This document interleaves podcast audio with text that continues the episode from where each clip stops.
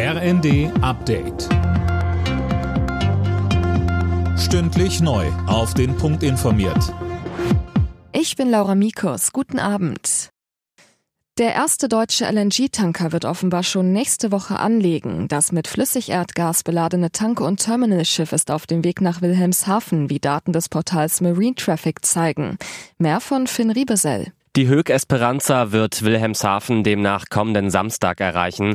Das Schiff hat eine Anlage, in der verflüssigtes Erdgas wieder in eine Gasform umgewandelt wird. Auch in Brunsbüttel und Lubmin werden in den nächsten Wochen schwimmende LNG-Terminals erwartet. Zusammen sollen die drei Anlagen etwa 20 Prozent des jährlichen Bedarfs der Bundesrepublik decken. Die iranische Sittenpolizei ist angeblich aufgelöst worden. Das hat der Generalstaatsanwalt mitgeteilt. Die Sittenwächter waren der Auslöser der derzeitigen Protestwelle im Iran.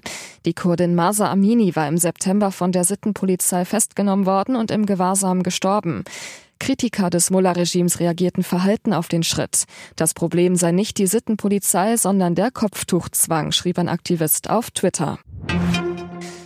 Mit milliardenschweren Klimaschutzverträgen will Wirtschaftsminister Habeck die Industrie ab dem kommenden Jahr grüner machen. Dadurch sollen Mehrkosten beispielsweise bei der Umstellung auf eine umweltfreundlichere Produktion ausgeglichen werden, so Habeck in den Funke-Zeitungen. Nach einem halben Jahr im All sind drei chinesische Raumfahrer wieder sicher auf der Erde gelandet. Erst vor wenigen Tagen wurden sie auf der Raumstation Tiangong abgelöst. Bis zum Jahresende soll die Station fertig gebaut sein. China will sie für Experimente nutzen.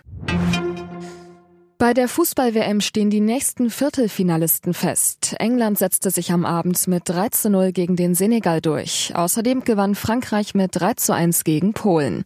Damit treffen England und Frankreich am Samstag aufeinander. Alle Nachrichten auf rnd.de